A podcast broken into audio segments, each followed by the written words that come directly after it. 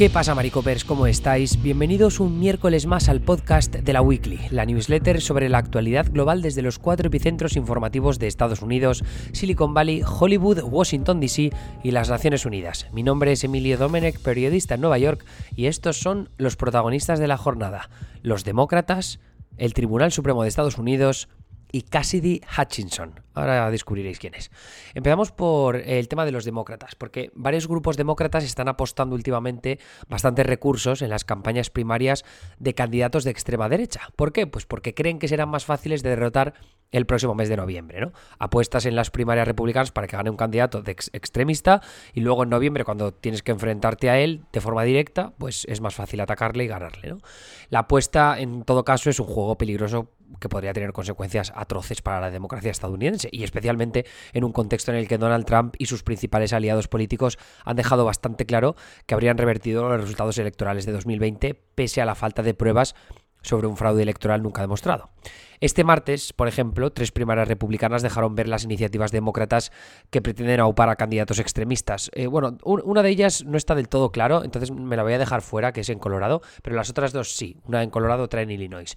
En Illinois, que es el, el estado donde está Chicago, el gobernador demócrata J.B. Pritzker y la Asociación de Gobernadores Demócratas se han dejado decenas de millones de dólares en atacar al alcalde de Aurora, es el moderado Richard Irving, y en ayudar al senador estatal de extrema derecha Darren Bailey, que está apoyado por Trump desde este pasado sábado, cuando ya lideraba las encuestas, ¿no? Ya sabemos lo ventajista que es Trump.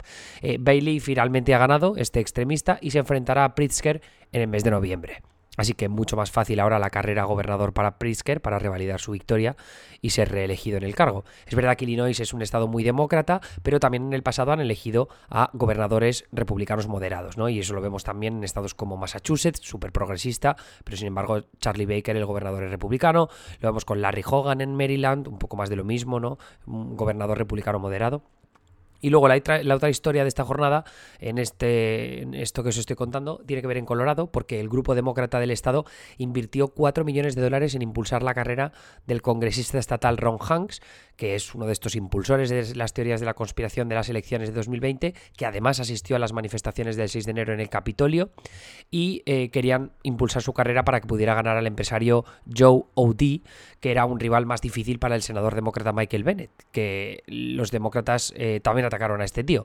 Eh, este senador demócrata Michael Bennett, a mí es un tío que me gusta bastante, habla muy bien, eh, pero lo va a tener más difícil, porque Colorado era un estado bisagra, ahora cada vez es más progresista, sobre todo porque mucha gente se ha mudado a Boulder y a Denver, ¿no? Entonces es una ciudad que ha emergido muy rápido. ha crecido muy rápido también, entonces hay mucha población joven, con estudios universitarios que votan más demócrata. Bueno, pues Odi, este empresario, va a ser el rival de Bennett, así que veremos una carrera más competida de lo previsto.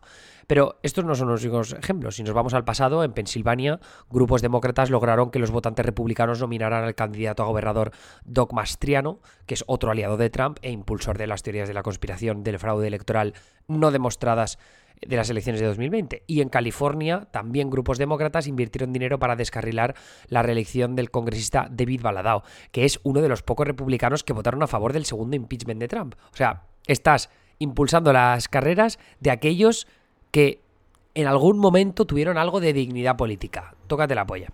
¿Esto por qué lo hacen? Bueno, esto, eh, la inspiración más directa de los demócratas se remonta a las elecciones generales del 2012, que aquí fue el, año de la reelección de Obama, y ahí la senadora Claire McCaskill de Missouri invirtió recursos en potenciar la campaña del candidato extremista Todd Akin contra el que terminaría ganando además de puñetera paliza. Algo que es bastante curioso teniendo, teniendo en cuenta que ahora mismo es impensable que un demócrata gane una carrera a nivel estatal en, el, año, o sea, en el estado de Missouri, ¿no? Y en 2018, eh, que fue cuando Claire McCaskill perdió, perdió contra el actual senador republicano Josh Hawley, que es uno de los que abogó por revertir los resultados electorales en la Cámara Alta en 2020. Es este que salía con el puñito en las fotos del asalto a Capitolio. Eh, de todas maneras, todavía es pronto para concluir si la estrategia de los demócratas en este sentido dará sus frutos en noviembre, pero el año se presenta fatídico para el partido. O sea, la inflación está disparada, la popularidad de Biden está por los suelos y la incertidumbre económica para los próximos meses es altísima. Entonces, si alguno de estos energúmenos que han impulsado a los demócratas termina llegando a una posición de poder, sea la gobernatura de Illinois o la de Pensilvania, pues parte de la culpa la tendrán ellos. Así que Ese es un poco el, el drama en este terreno. Eh, ya me voy al Tribunal Supremo, porque el Supremo de Estados Unidos restableció el martes un mapa congresual federal del estado de Luisiana que había sido bloqueado por una corte inferior que había determinado que violaba la ley de derechos electorales. La ley de derechos electorales, por si no lo sabes, es de 1965, se ampara en la decimoquinta enmienda y es la legislación federal que prohíbe expresamente las prácticas discriminatorias a la comunidad afroamericana en el contexto del derecho al voto o el derecho al sufragio.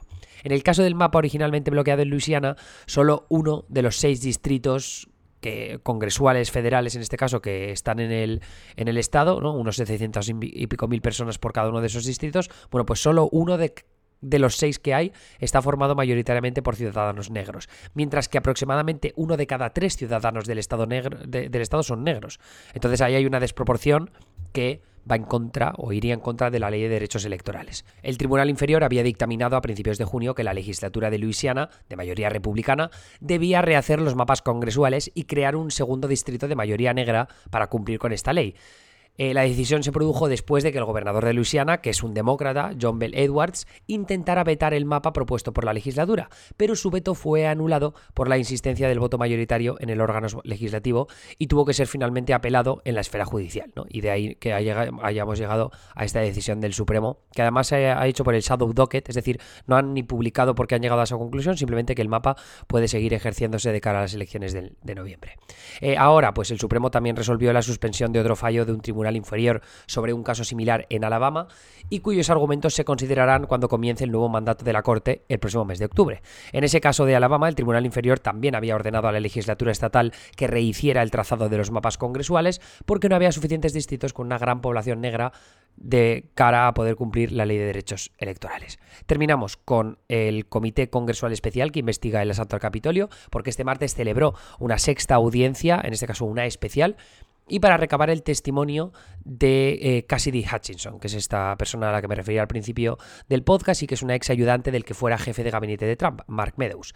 Lo que dijo Hutchinson es que, em, bueno, primero que los enfados que tenía el expresidente por los resultados de las elecciones en 2020 eran bastante heavies. O sea, la testigo que contó, entre otras cosas, que Trump dijo a miembros del equipo de la Casa Blanca que el entonces vicepresidente Mike Pence merecía los cánticos de los alborotadores que pedían que lo ahorcaran. Según el testimonio, el expresidente también le dijo a sus consejeros que no le importaba si los manifestantes llevaban armas y ordenó al servicio secreto que retiraran los dispositivos que estaban usando para examinar a los seguidores que querían asistir a su mitin en aquella jornada.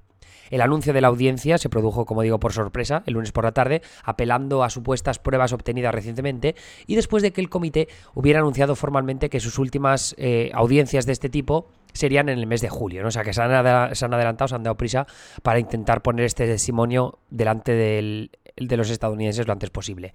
De todas formas, va a haber un vídeo en YouTube eh, sobre mi reacción a todas estas declaraciones, este testimonio de eh, Hutchinson que mm, sucedió en Twitch, lo vamos a subir a YouTube, y luego también un artículo explicativo en Neutral que ya he terminado de escribir y que lo publicarán mañana por la mañana. Bueno, esto me estoy acostando ahora el martes, pero estará publicado el miércoles, así que pegadle un ojo si tenéis dudas y queréis saber un poco más por qué se ha liado tanto. Eso es todo por mi parte, me escucharéis de nuevo mañana con otro podcast que todavía no sé sobre qué voy a hablar, pero bueno, ya lo decidiré a lo largo del día de mañana. Os deseo un muy buen miércoles y hasta la próxima. Adiós.